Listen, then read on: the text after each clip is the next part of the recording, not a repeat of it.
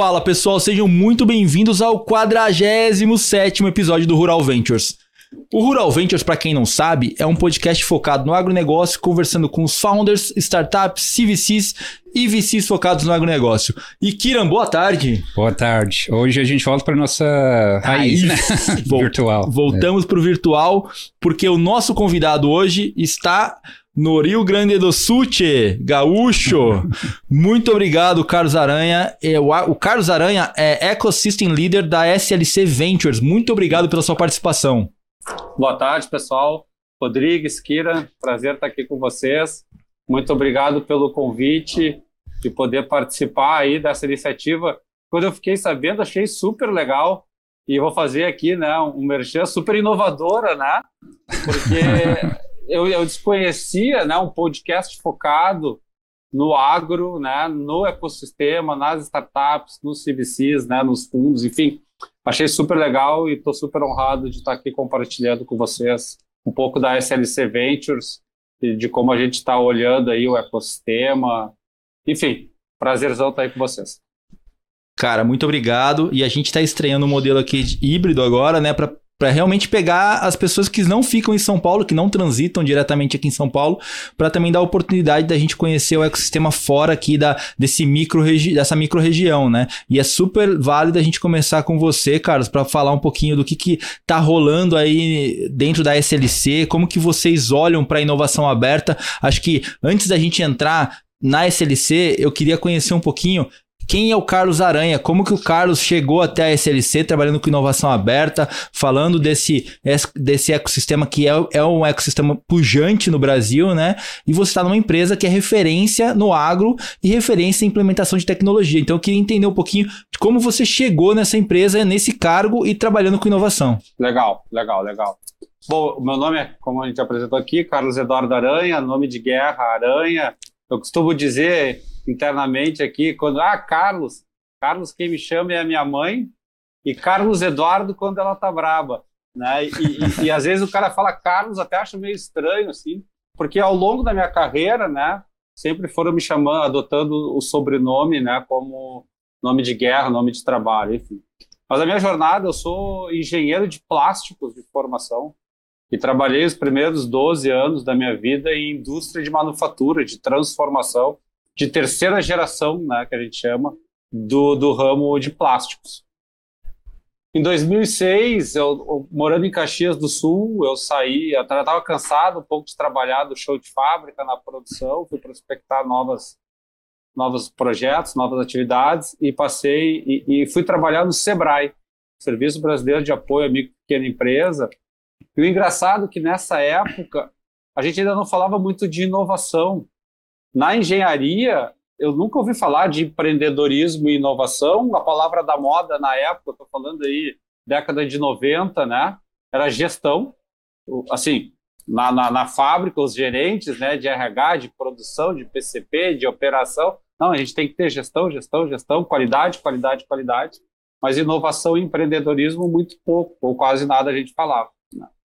No Sebrae, eu comecei a lidar um pouco com essa temática mais do empreendedorismo para micro e pequena empresa. E chegou lá em 2011, sempre, né, eu, eu sempre tive um time de empresa e sempre fui buscando novos desafios. Eu fui trabalhar na Universidade do Vale do Rio dos Sinos, aqui no Rio Grande do Sul, em São Leopoldo, mais especificamente no Parque Tecnológico São Leopoldo Tecnocinos. Legal. E aí eu fui trabalhar na incubadora, né? Como coordenador da incubadora da Unicinos.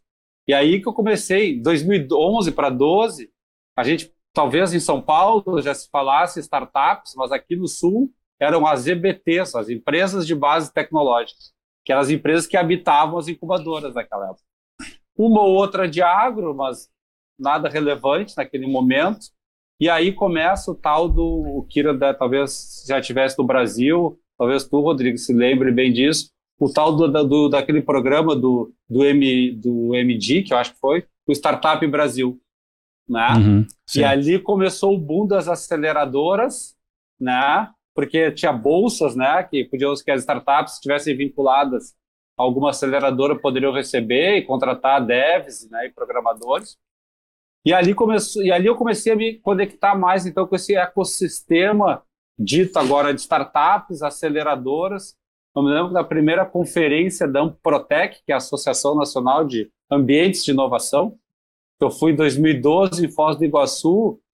a, a, a, a, plenária, né, a palestra magna era incubadoras versus aceleradoras. Então, tu vê, assim, era, era, era, parece um tempo muito distante, porque o que a, a forma como a gente trabalha hoje em ecossistema, né, é muito diferente, muito mais avançado e muito mais colaborativo. Eu fico na Unicinos até 2018, né, passo a ser o gerente de inovação da universidade. Ali eu já comecei a trabalhar com algumas startups de agro, né, talvez mais relevantes aqui no Rio Grande do Sul, mas que já tem algumas operações aí em São Paulo, como a ARPAC, que faz pulverização de drones, uh, a RAX, que trabalha com sistemas de umidade, de, de, de, de, previsão de umidade de solo.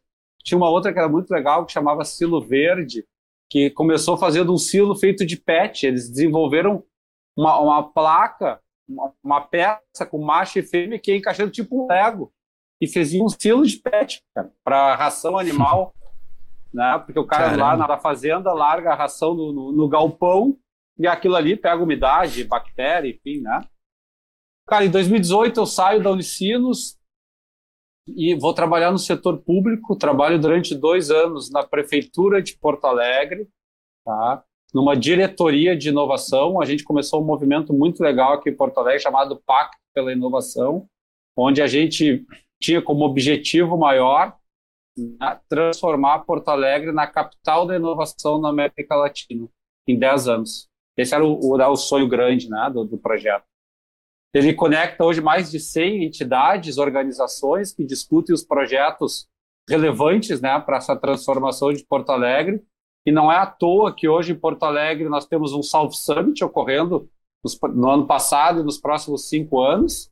Não é à toa que a gente tem um Instituto Caldeira que na, na, na, no evento final agora da ABS Startups, um pouco o terceiro melhor hub né, privado de Porto Alegre, do, do, Brasil.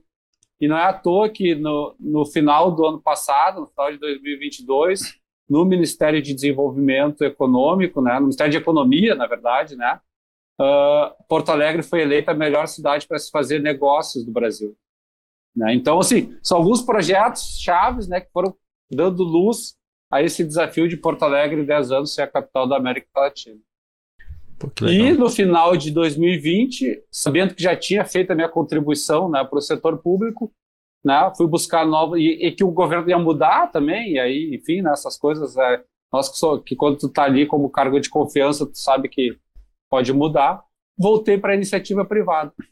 E um dia eu estou parado da sinaleira, olhando o LinkedIn, e vejo uma oportunidade, né, Ecosystem Leader na SLC. Eu, bah, né? Conheço a família Logman aqui de Porto Alegre, uma ou outra pessoa, inovação aberta. Uh, vamos escrever. Já que estava procurando oportunidade. E aí, cara, fui passando no processo, né? Uh, eu tenho, né? Nunca trabalhei no agro, mas tenho família de produto. A minha família tem, tem terra, né?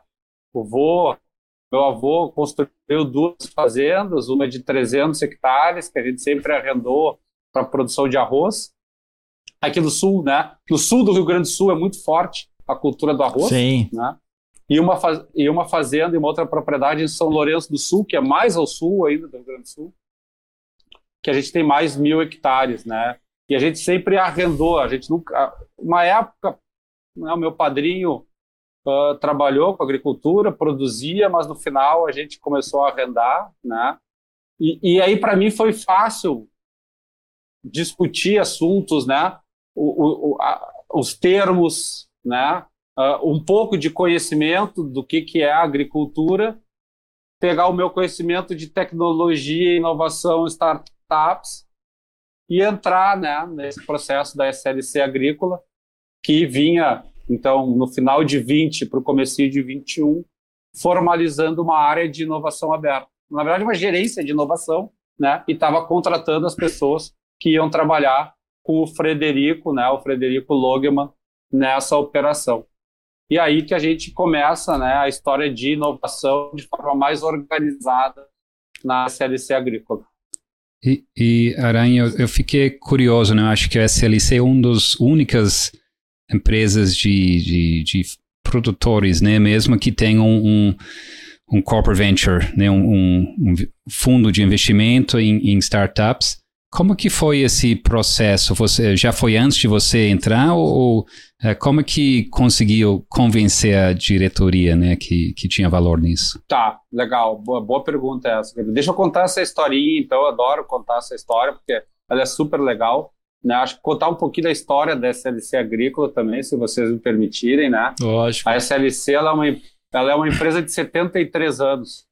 Ela nasceu em Horizontina, no, no noroeste do Rio Grande do Sul, onde o bisavô, né, há quatro gerações para trás, Frederico Logeman, uh, veio para o Rio Grande do Sul para fazer a agrimensão daquelas terras. E ali, uh, o governo do estado pagou ele em terra. E lá não tinha nada, então ele teve que construir a cidade. E uma, e uma das operações que foram construídas, junto com o Schneider, né, porque SLC Schneider Logman Corporação, né? Uh, eles construíram uma oficina de reparos mecânicos, começaram na sequência a produzir equipamentos.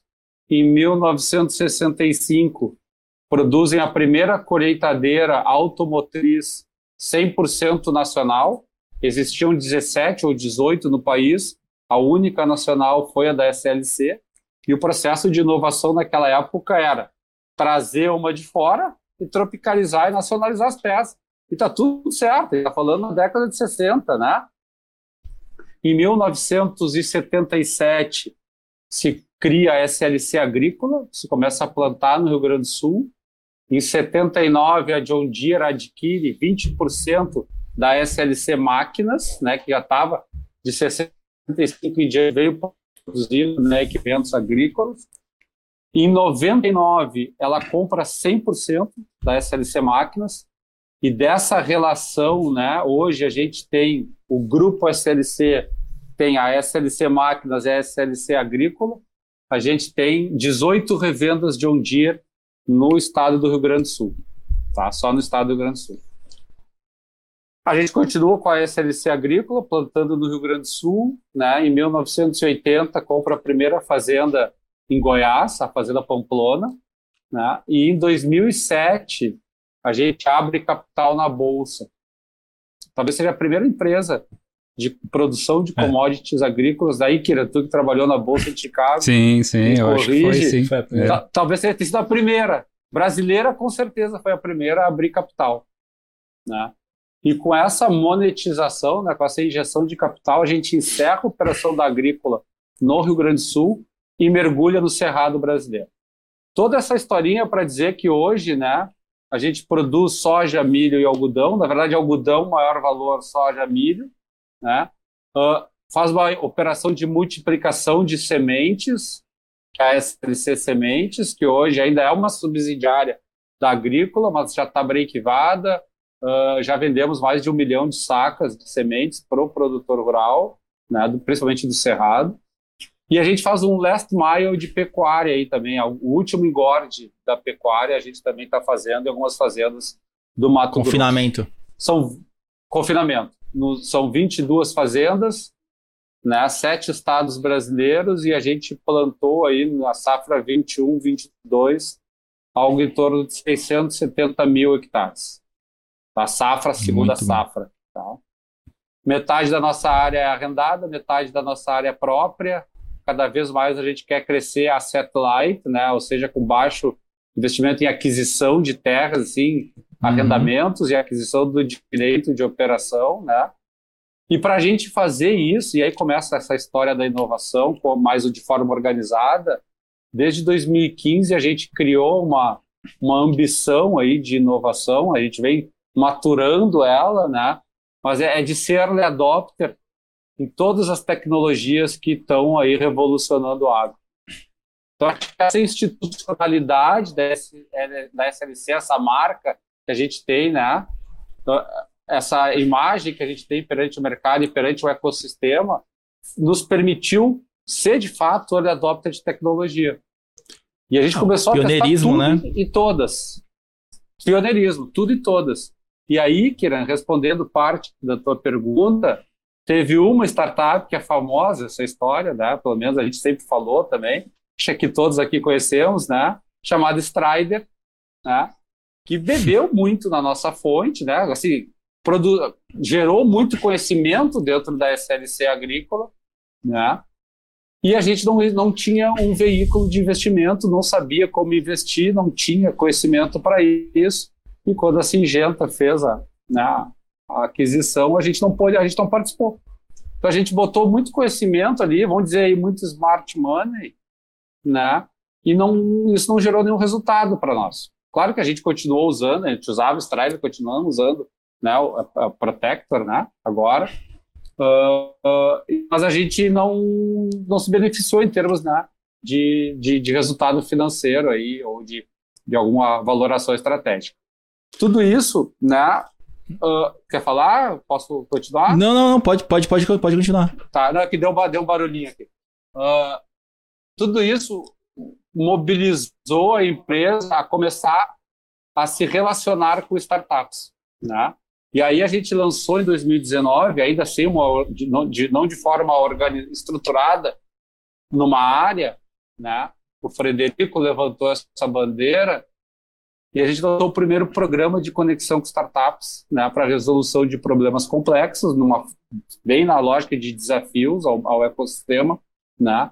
Desafios trazidos pelas nossas fazendas, pelos gerentes de fazendas, né, pelos coordenadores de fazenda, pela operação das fazendas, onde a gente faz uma prova de conceito e depois, né, isso dando certo, faz o rollout para todas as operações que tem aquele mesmo problema na, na época de fazendas, hoje das 22 fazendas. Em 2020, a gente faz um segundo ciclo do Agroexponencial, é o nome desse programa, ou carinhosamente apelidado de AgroX, e junto com em 2020 a gente também cria no primeiro semestre ou repagina um programa interno, né, de ideias dos colaboradores e começa a trabalhar mais fortemente a questão do intraempreendedorismo e de projetos internos que também resolvessem dor né, dos processos. Hoje a gente tem dentro da, da, da estrutura de TI né, quase 18 ou 19 programadores front e back-end que dão luz alguns desenvolvimentos internos, né? E esse movimento, então, de 19, 20, com a ajuda de uma empresa de consultoria, né, de gestão da inovação, que são nossos parceiros até hoje, a InnoScience, a gente levou, a gente, eu digo a empresa, né, o Frederico e a InnoScience levaram para o conselho de administração e para a diretoria a proposição de, da criação de uma área. Né? Dentro do conselho de administração da SLC, nós temos um venture capitalist chamado Fernando Heinrich. E aí, acho que essa pauta ela, ela teve um fast track, ela foi facilitada né, na criação da área de inovação, da incorporação desses dois programas e na criação, então, do nosso Corporate Venture Capital, nosso CVC. Né? Então, hoje, a área de inovação ela opera dentro do, dos horizontes de inovação, né, daquele framework da McKinsey, né, no horizonte 1, né, olhando para o core, como é que a gente resolve os problemas de produção e planejamento agrícola, objetivando ganho de escala e produtividade. E no horizonte 3, né, que são novos modelos de, de negócio, produtos ou serviços que sejam disruptivos né, e transformacionais para o agro. Aí a gente está olhando para o futuro da SLC. Né? que, que com, como com o Corporate Venture Capital eu posso transformar esse negócio no futuro. Né? Acho que falei bastante aqui um pouco, né? é, e, e, antes da gente entrar dentro da, da, da, da, tese, de qual que é o estágio que você trabalha, uhum. Carlos Aranha, eu queria falar um pouquinho. Esse podcast também é um oferecimento de Cargill, ajudando o mundo a prosperar. Uhum. Só para fazer um jabazinho, né, que a gente precisa, né? Mas voltando, claro. cara, queria, eu queria entender um pouquinho, Aranha, qual que é a tese é, que vocês olham tá. e qual é o estágio uhum. de maturidade da startup que vocês investem, Boa. né? E se por aqui, e depois continuando, a gente vai a gente vai descrevendo ticket e por aí é, vai. E, e, originação, né, também de deal flow, que é um desafio, né, para o corporate às Legal. vezes ter visibilidade Total. sobre tudo, principalmente Total. coisas disruptivas, Total. né? Não, é, o que, que a gente viu, né? Assim, então, ao longo da, da, da, dessa jornada aí, desde 2015, né, de ser adopter de tecnologia, a gente tem acompanhado as revoluções que têm acontecido no agro, né? Na verdade, as revoluções que têm acontecido, né, no, em todos os mercados, né, mas especificamente aqui falando do agro, da revolução do as a service, né? Então, talvez acho que essa primeira questão aí de olhar para dentro, né, uh, da, nossa, da, da, nossa cadeia produtiva aí de fornecedores de maquinário, implementos, fornecedores de insumos, fornecedores de, armazen de armazenagem e beneficiamento, né? Tudo aquilo que está antes da porteira, questão dos produtores aí dentro da porteira e o resto aí da cadeia de valor do agro, a gente começou em, quando a gente validou, né, a criação da da SLC Investimentos, que é uma empresa subsidiária, tá? Assim, nós não somos um fundo de investimento. A gente abriu aí uma subsidiária que bebe, né, se alimenta do orçamento da SLC Agrícola. E aí talvez tenha uma primeira característica, né, que a gente depende aí do orçamento, né, da empresa mãe, né? E a gente a cada ciclo de planejamento a gente tem que justificar, né, mostrar os ganhos, os aprendizados né, para justificar um valor maior aí, né, uh, para a gente poder atender uh, os objetivos da SLC Investimentos, né, e a gente também optou uh, por, num primeiro momento, e a gente está revisitando essa tese, provocados inclusive pelo Kira, numa conversa que a gente teve aí no meio do, de 2022, né, de não, a gente optou por não investir em fundos né? mas sim co-investir com os fundos pela questão do aprendizado, né? do, não só do aprendizado, né? de estar em contato direto com os empreendedores, mas de poder, de fato, entender a estratégia, a necessidade da startup, empre do empreendedor, e ajudar eles de fato. Né? Todavia, a questão de estar investindo em alguns fundos, a gente tem uma amplitude muito maior na conexão com as startups, né, nos, no screening né, de startups qualificadas, no acesso aos deal flows, né, e a gente está revisitando é, é, essa estratégia, né, de daqui a pouco estar tá investindo também e participando de algum fundo, tá? O que, que a gente identificou assim como grandes temas, né, e, e que são super relevantes, são os temas aí da das primeiro, primeiro a primeira a primeira versão da tese a gente optou por soluções dentro da porteira, né, que fossem digitais, e aí quando a gente está falando de digital no agro, software e hardware dificilmente se separam, né, tirando Sim. os ERPs, os softwares de gestão, o resto basicamente envolve né, sensores, uh, que tivessem de alguma maneira relação com a, com a pauta da sustentabilidade, do ISD, né, uh, para nós isso é super importante, e que estivessem, não, necessariamente tivesse uma solução para a SLC agrícola, né, que tivesse uma solução para o ecossistema, para o produtor rural, e que tivesse um estágio de maturidade aí entre tração e escala, né, saindo de um seed até a gente chegou a olhar alguma série A, mas como, e aí a, o nosso ticket não é para uma série A, mas co-investindo com os fundos, né, a gente poderia estar participando aí de séries A também. Né? Então, empresas aí que estejam faturando desde, sei lá, um milhão ano até 10, 12, que, até 20 milhões ano. Tá? Uh, por quê? Porque no, nesse primeiro momento, a intenção do CVC é participação minoritária, tá? mas a gente sempre pleiteia, uh, mesmo sendo participação minoritária, e esse é o caso né, das duas startups que a gente já investiu, sentar como ouvinte, pelo menos, no, num conselho. Seja ele consultivo ou no conselho de administração, se já tiver. Tá? Para a gente poder, de fato, conhecer né, as estratégias, as dores, as necessidades das startups. Ao longo de 21, de 2021, a gente viu que tinha muita coisa muito mais legal acontecendo fora da tese. Ou tão legais quanto, né, mas que estavam fora da nossa tese. E a gente ampliou ela hoje, né, a gente trabalha com sete grandes temas, que vão desde a, das hard sciences, né, então tudo aquilo que está acontecendo aí nos biológicos, né, seja micro ou macro, até, por exemplo, questões como proteínas alternativas e uma startup que a gente está tá ajudando a desenvolver agora, chamada Selva, né, que estão fazendo gordura de porco multiplicada em laboratório.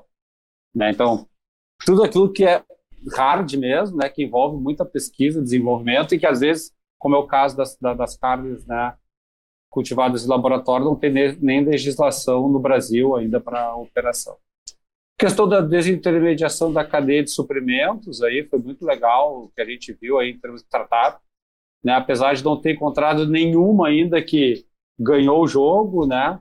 Talvez para a SLC utilizar isso ainda hoje não faça muito sentido, mas é que o produtor rural, né, ter um marketplace para poder comprar ou comercializar, uh, né, seja insumo, seja a sua produção, faz muito sentido. A questão da finterização para o agro, né, e esse foi o que nos motivou, por exemplo, a investir na Agro lá em 2021, né, quando aquela rodada ali junto com SP Ventures e com a IBCID, né, e com outros atores, o foco ali era né, criar a operação né, de originação de crédito, né, principalmente para a base né, da, da Agro. Mas a gente sabe que tem um movimento muito forte, muito grande aí, né, várias startups aí de sucesso e com captações aí de série A lá fora, né, startups nacionais, talvez seja as que mais estão conseguindo acessar o investidor estrangeiro aí, as rodadas né, estrangeiras. Como diz o Kira, é o maior problema do produtor. Como diz o Kira, é o maior é, problema do produtor é o crédito. É, tem que Exato, começar com é crédito, crédito, né? A raiz. Exato, e, exato. É crítica, né? Também. Dúvida, né? Então, uhum. assim, isso para nós é super relevante. A redução da pegada de carbono também, para nós, é super importante, né? até pelo patamar né, que a SLC chegou, em termos de ser uma empresa de capital aberto né, e os compromissos assumidos né, uh, perante os nossos investidores, perante ao mercado como um todo. Mas a gente viu aí também vários eventos né, que as grandes empresas estão uh, nessa busca aí pela questão né, da redução do, da, da, geração de carbono, de como gerar crédito de carbono, né? Então a gente está olhando também alguns projetos nesse tema. Toda a questão da, das plataformas de acesso à gestão e ciência agronômica, né? De recomendação, de utilização de imagens, de satélite, de drones, né? De, de saudabilidade do solo, e também né, a questão da, da, hiper, da agricultura de hiperprecisão, como é que a gente insere aí a inteligência artificial nessa questão da, dos dados né, agronômicos e como é que a gente gera uh, uh, recomendações relevantes aí né, e assertivas para o produtor rural. E um último tema da nossa tese, que para nós é super também importante, é a questão da educação, educação no agro. Cara, vamos lá, um produtor vai numa feira, vai numa uma Expo Inter aqui no Rio Grande do Sul, paga 10 bilhões numa colheitadeira, né? O, a parte offline ele vai fazer tudo certo, vai colher, vai plantar, vai colher, tudo certo. Mas toda aquela uh, quantidade de dados, né? Que aquela máquina gera e aquelas informações que ela gera, como é que transforma aquilo em dado? Será que o produtor, na grande média, né, ele consegue extrair 20, 30, 40, 50% daquilo ali. Então, como é que a gente leva mais conhecimento né, para o produtor rural? A gente também não conseguiu, a gente viu muita startup focada na educação empreendedora do produtor rural, mas tecnicidade, assim, a gente ainda não, não conseguiu encontrar nenhuma. Esses são Aranha, fiquei curioso aqui, hein? Fiquei, tese, né? fiquei curioso agora aqui, cara, porque você falou assim, eu investi. Quantas empresas vocês investiram até agora? Nós investimos em duas startups, tá? Uma é a Agro. E a outra é a Pink Farms. Pô, legal. Bem legal. Totalmente diferente, é. né? É. É, totalmente diferentes, né? Uma né? Porque o que, que a gente entendeu, né? Vamos pegar o caso da Egro, né? E vamos olhar para dentro de casa uh, e olhar a cadeia de valor da SLC. Né? Hoje eu vendo soja para tradings, dá para contar nos dedos.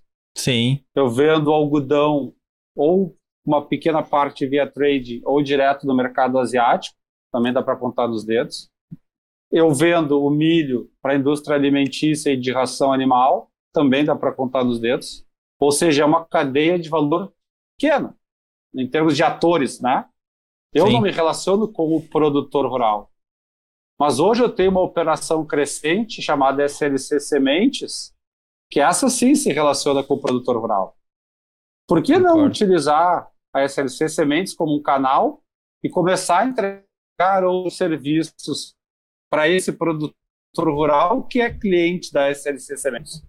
E não usar isso como um diferencial para trazer mais, mais produtores para dentro da base da SLC Sementes. A Egro me ajuda a entregar um software de gestão para esse cara.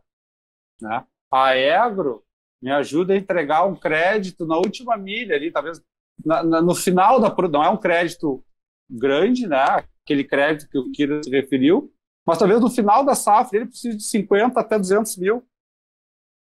E aí eu tenho a vida dele dentro da eu tenho a vida dele dentro da, da, da do software, da plataforma da Agro. Cara, eu consigo entregar um, só, um, um crédito mais rápido, né? Talvez sem garantia ou sem muita Sim. garantia, né? Então, essa foi, essa foi uma das estratégias que nos fez investir na Agro, e aí eu posso estar adicionando uma camada de serviço, né, para esse produtor rural que, que a gente está começando a se relacionar. Pink Farms é um negócio completamente diferente, né? É, assim, é, para nós é H3, né, Horizonte 3 de inovação na veia, porque tem muito a ver com o nosso core, que é plantar, mas é uma, são culturas totalmente diferentes do que a gente tem conhecimento e formas de fazer completamente diferentes. E isso nos motivou, né, quando a gente conheceu a Pink, né, a gente vai até São Paulo visitar eles, o Geraldo, o Matheus o Rafael. Né, são três engenheiros, são dois elétricos e um de produção, se eu não me engano. Tem um conhecimento técnico né, muito grande, né, acho que as etapas né, da, da jornada da Pink foram muita validação de tecnologia, eles não compraram uma tecnologia de fora de fazenda vertical, e sim procuraram aprender e criar própria. Então, isso nos, nos motivou muito, né? Acho que isso é muito parecido conosco, assim, né? A busca pela produtividade, pelo ganho de escala, eles são muito orientados para isso. Né? Se a gente comparar aí, existe um indicador né, que na agricultura convencional, né, de alface, o produtor ele colhe aí 0,09, né, 0,89 quilos por metro quadrado mês, e a gente consegue, cara, quase 10 vezes mais isso, né? Então, assim, na Pink, né? Por quê? Porque são camadas, né? São andares, né? Então, tu tem uma produtividade muito maior, inclusive conseguindo reduzir o ciclo né, de produção também. Porque tu tem o controle da, de todas as as variáveis né, do ciclo produtivo e talvez aquela que a gente menos consiga controlar, que é o tempo, né, a, a, o clima, na verdade, né? E ali eles conseguem, né? Então isso, esses foram os fatores né, que motivaram a gente a, a olhar a Agro, a, Pink, desculpe, né, com bons olhos e fazer um investimento ali também. Já, já fica o convite aqui, o link para que você possa fazer intermediação e eles participarem do Rural Ventures aqui. Com certeza, vai ser um prazerzaço, né? E, Ambos, né? Não esse... sei se a Egro já participou também. Não, ainda não. Esse... Podemos fazer com ambas, podemos fazer com ambas. Esses investimentos são bem distintos, né? Diferente. A primeiro você tem muito uma proposição de valor muito forte, né, para oferecer para a Egro. No caso do Pink Farms é, é, é menos óbvio, né? Eu não sei é, se vocês conseguem né, agregar ou ajudar eles fora o parte financeiro. Tem alguma outra forma de, talvez, através de experiência de gerenciar né, uma produção, mas uh, tem alguma outra fator? É, é, é, conexão essa, essa com a cadeia. É. Não, é a conexão com a cadeia, mas assim, a gente está programando, né? A gente sempre fala, a gente costuma dizer que a gente gosta, a gente gosta de fazer o onboarding da startup na SLC. Né? Então a gente já fez isso com a Ebro no passado e agora a gente está organizando esse onboarding da Pink aqui. Né? Então conhecer o nosso CEO, conhecer os nossos diretores, conhecer a nossa cultura e também conhecer os nossos técnicos agrícolas, nossos engenheiros agrônomos. Porque, cara, no fim ali do dia é plantar. É, é plantar, né? né? É uma técnica diferente, mas é plantar, né? E então a gente quer fazer essa, esse cruzamento de conhecimento, essa troca de experiência entre o nosso time técnico, né, entre os nossos engenheiros agrônomos, né, com o time da Pink. Né, e aí levar o nosso time para lá também para conhecer.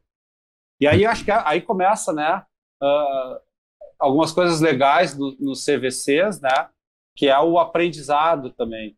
O quanto eu consigo aprender, né, com a Pink em fazer fazenda vertical, fazenda urbana, né? Variável de processo controlada, principalmente a climática, né? Será que eu não consigo fazer? Aí eu estou viajando aqui, tá? Será que eu não consigo fazer multiplicação de semente, né? Ou melhorar uma semente de soja num ambiente controlado como uma fazenda urbana e vertical? Não sei, sabe? Então, assim, é. o futuro vai dizer isso. Mas a lógica, eu acho que além do, do financeiro, Acho que tem uma questão aí de aprendizado e de conexão também uh, que pode ser bem interessante. E a gente tem, né, o, o nosso sonho grande, né, aí é, é ser líder em, em, é ser líder em produção, né, no agro, impactar positivamente as gerações futuras, né, gerando sempre eficiência no nosso negócio e respeitando o planeta. Será que daqui a cinco anos eu não vou estar tá produzindo alimentos nas grandes capitais aí do Brasil que sai da América Latina e do mundo junto com a Pink, né? É. Então, é, essa é um pergunta vai, aí, né? Vai replicar isso em, em Porto Alegre ou é, tentar é, expandir a, esse agora agora a gente vai começar a desenhar o roadmap, né? Legal. Um dos usos, né, do investimento agora é a expansão aí na, na região sudeste, né? Então assim a gente vai expandir aí no Sudeste e depois começar a olhar aí para outras capitais ou ou talvez assim, né, regiões próximas da capital que tem um anel logístico melhor aí né, para entregar em mais cidades. Aranha, eu queria te perguntar um negócio. Independente das startups que você investe ou não, que você investiu em duas no caso, as outras startups que você visa impulsionar, existe um, um processo dentro da SLC que você pega e fala assim, cara, essa, é, é, esse produto, essa startup tem um fit muito legal, igual aconteceu na Strider, mas que não, não, não foi investido, mas você faz, você faz POC internamente na SLC, você impulsiona essa startup de alguma forma. Como que funciona esse ecossistema dentro da SLC? Uma boa pergunta, Massa. A, a, gente faz isso de duas formas, tá? Uma é no programa de conexão com startups, né, uhum. né, onde o foco ali é uh, resolver problemas internos, né, de planejamento, operação agrícola. Agora, o último desafio, uh, um deles era para foram três desafios que a gente lançou, né? Um deles era para pecuária, né? Reduzir aí a o estresse do boi na, na, no processo de pesagem, né? Uh, o segundo é relacionado aí à a, geração de crédito de carbono e um terceiro tinha a ver com segurança e saúde ocupacional, cara, SSO. Porque se tu olhar, por exemplo, cada fazenda da SLC é uma fábrica, na real, né? Assim, é Ctrl-C, é meio que sistema fordiano, assim, né? E ainda é. mais todo o processo de algodão, as agoldoeiras, né? Cara, é, é um processo de manufatura, beneficiamento e manufatura, né? Então a segurança do trabalho né, e a saúde dos colaboradores também é super importante. Então a gente faz esses projetos, esses, esses desafios, traz as startups para dentro de casa, faz POC, né? E aqueles que dão certo, a gente rola alta, né? Espalha para as outras fazendas. Esse é o agro exponencial e as startups elas acessam né, esses desafios por meio da plataforma. A gente tem uma plataforma chamada Evo, né, onde a gente faz todas as publicações e tem ali o nosso banco de startups, onde elas se inscrevem né, e se conectam com esses desafios. Tá? E se você faz a, a, a, Desculpa, desculpa. Se, se, você faz a aplicação desse dessa startup em larga escala, quando esse cara participa desse ela processo. Vira fornecedora. Mas você já tem uma marra de investimento ou é só fornecedora? Não necessariamente, tá? Mas ela pode ser um input, né, para o CVC, com certeza, né? Mas a nossa tese não, não faz nenhum privilégio a ela ter participado do agroexponencial, tá? Entendi. Do programa esse de conexão. O, os screens podem se misturar, mas o caso da Egro e da Pink, nenhuma delas participou, tá? Mas a gente olha, tá? já olhamos algumas, né, para ver se investir ou não. Um segundo modelo que a gente tem, né, de levar a startup para dentro de casa é o Corporate Venture Building também, tá? Então, dentro da minha, da minha responsabilidade está o CVC e o CVB, né? E esse ano de 2022, a gente optou por fazer, olhar o que tinha fora e trazer para dentro, tá? Então, a gente, a gente mais fez um ciclo de aceleração com seis startups do que olhou para dentro de casa e pegamos esse projeto aqui vale a pena, ele resolveu uma dor nossa, vamos testar no mercado. Então a gente selecionou seis startups, né, que durante seis meses tiveram acesso à mentoria, né, tiveram excelentes mentores aí que participaram conosco, e pessoas super relevantes do ecossistema de agro.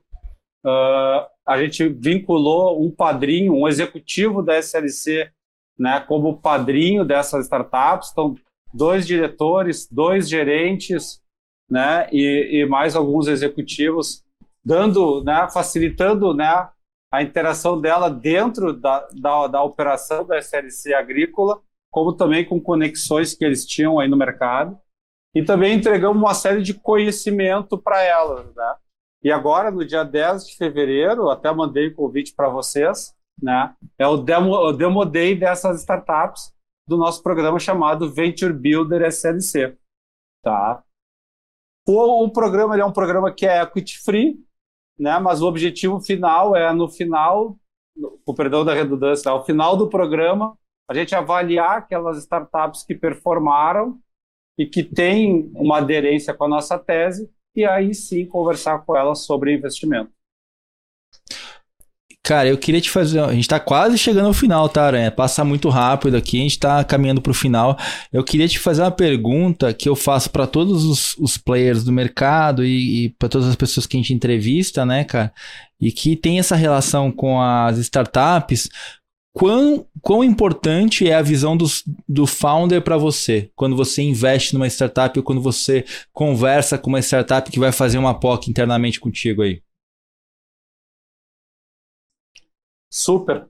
Né? Acho que su bem, bem, bem importante essa pergunta e, e a visão do founder para nós, ou dos founders, né?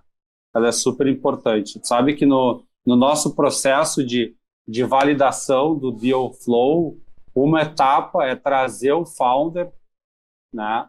ou, talvez o CEO, né, o assim da startup, para conversar com o nosso comitê de investimento, que é a nossa diretoria.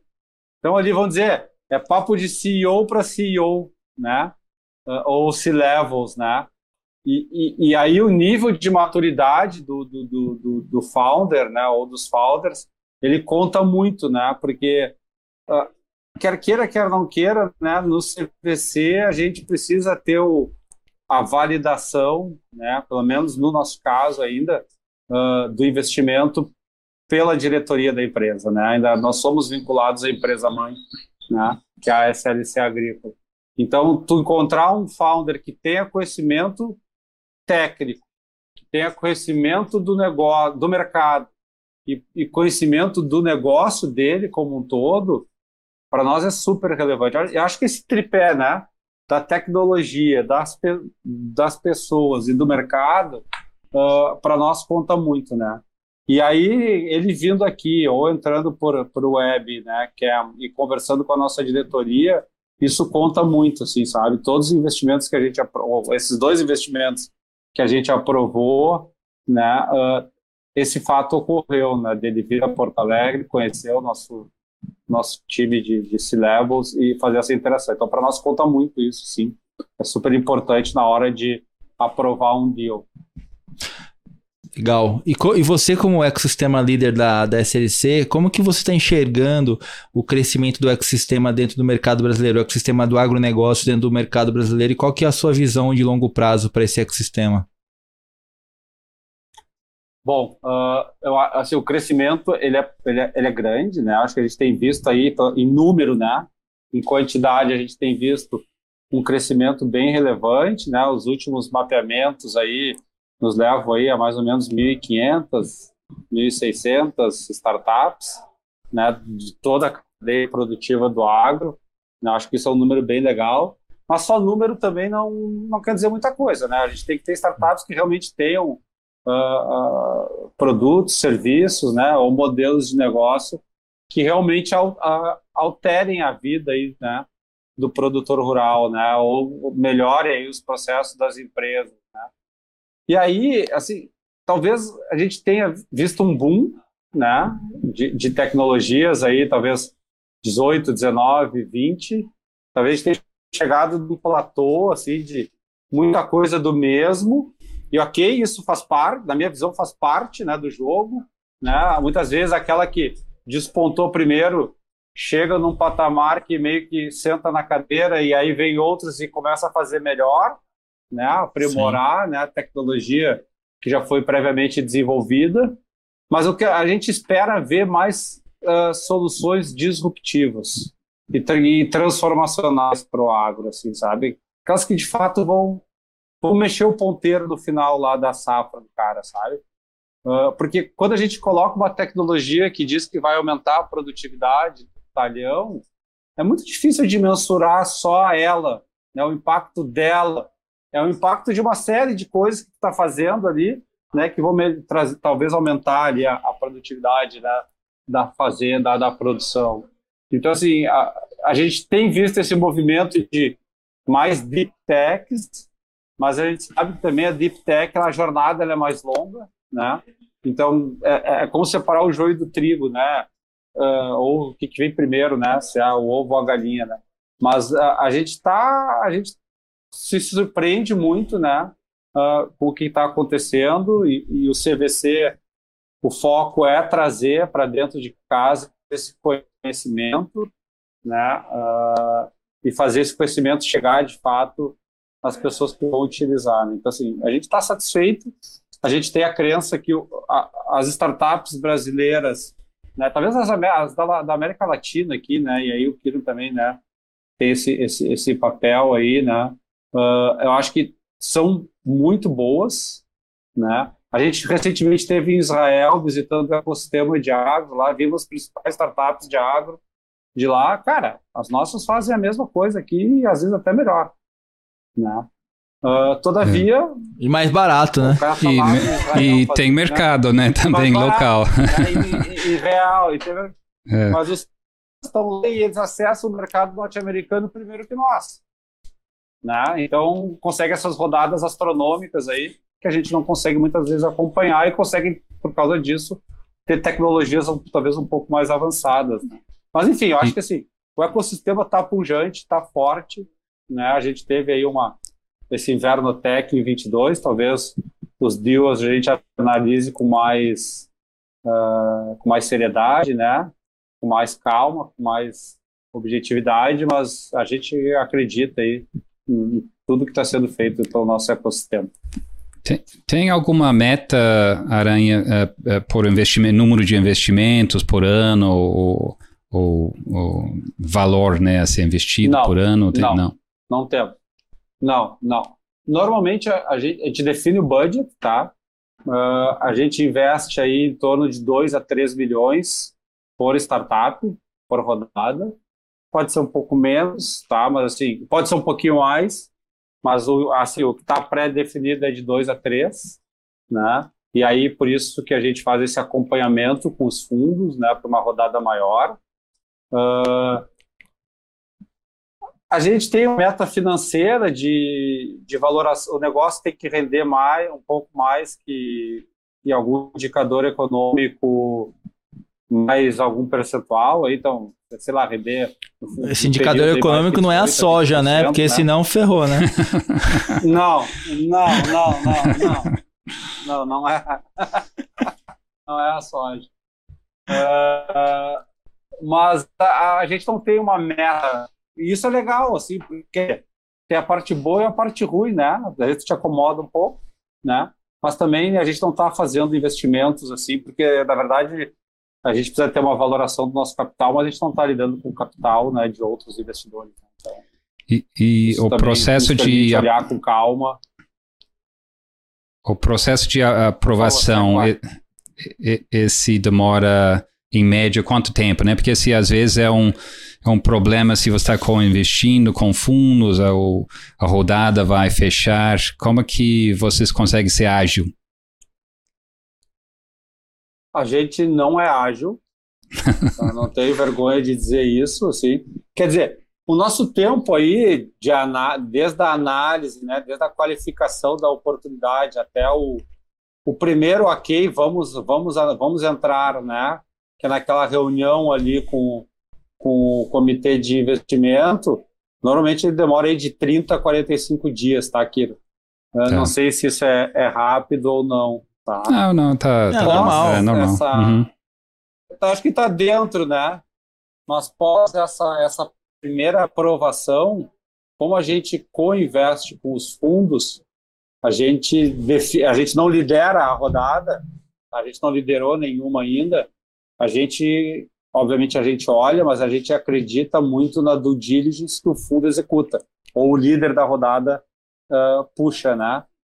E, e aí vai depender do tempo da, dessa etapa para fazer para a gente voltar na diretoria né, voltar no comitê de investimento e dizer, ó, oh, não tem nenhum problema, nós podemos efetivar de fato a nossa entrada. Tá? Então, assim, 45 a 60 dias, talvez, o tempo total. Hum, tá. Legal. Aranha, chegamos ao final aqui, é, e como de costume, a gente sempre quer escutar do nosso convidado qual conteúdo você consome, é, se é livro, podcast, videocast, YouTube, qualquer conteúdo que você consuma que você acha que é relevante para o ecossistema, para ajudar as pessoas que estão nos escutando, que queiram, queiram conhecer um pouco mais sobre o mercado. Agora é a sua hora. Uh, eu gosto muito de ler, né? A gente, inclusive, o Frederico e eu, né? A gente troca muito conhecimento, assim, a gente define dois ou três livros. Eu tenho meta individual de leitura, inclusive né, e a gente troca muito conhecimento, né, livros, principalmente agora sobre corporate venture capital, venture capital. Né. Uh, podcast é uma coisa que você muito, eu até vou fazer um merchan aqui, né, quando eu fiquei conhecendo da Rural Ventures, eu comecei a escutar mais, porque eu, pá, cara, não, não, não sabia que tinha um para agro, né? E comecei a escutar, então super legal. E a gente acabou de contratar uma pessoa para a equipe para trabalhar comigo e eu botei para ela como onboarding dela. Né? Tarefa, né? Escutar todos. né? Tarefa, tarefa até para ela aprender, né? Sim, né? Não só os termos, mas né, tudo que a gente está discutindo aqui. Sim. Acho que livro e podcast é o que eu mais consumo, tá? Mas nada troca para mim, assim, nada substitui a interação, né? Então assim, acho que estar nos eventos, né, participar, agora que a gente, com a pandemia aí, a gente sacramentou, né, as videoconferências como um, um, uma parte importante do processo, sabe? Acho que fazer reuniões virtuais e presenciais nada substitui isso, sabe? Uh, então acho que esse conjunto aí de leitura, podcast e, e, e, e o presencial barra virtual aí tem é algum livro que você queria deixar específico ou não? Algum, algum, algum conteúdo que você acha que faça sentido? Eu, eu, eu, eu tô lendo agora, eu tô lendo agora o do Cássio Espina. Cássio Espina? Ah, legal. Copa, Falar nisso, a gente, é, a gente tá chamando ele aqui para ele participar, aqui, viu? Massa, massa. A gente tem um grupo ali de CVCs também no WhatsApp e a gente está buscando agora fazer agendas aí de, de benchmark, troca de experiências com essas outras empresas que não são só de agro, né? Mas para entender os, como é que o CVC está se comportando em outras organizações. Maravilha. Aranha, chegou ao final. Eu agradeço muito a sua participação. Obrigado por participar do episódio, por engrandecer, por falar um pouquinho de como que a SLC está participando do ecossistema do agro, de como que ela está impulsionando as startups, como que ela está fazendo POC, como ela está investindo, logicamente. Agradeço também por você ter colocar é, todo esse, esse conhecimento à disposição do agro. A gente precisa de pessoas como você que conseguem é, veicular e, e, e, transmitir principalmente esse conteúdo também. Acho que é super importante, super válido. Muito obrigado. Se você quiser deixar um recado, como as pessoas te encontrar, se é LinkedIn, e-mail, se você quiser deixar agora aqui para que as pessoas possam te, te encontrar e falar um pouquinho contigo também. Tá bem.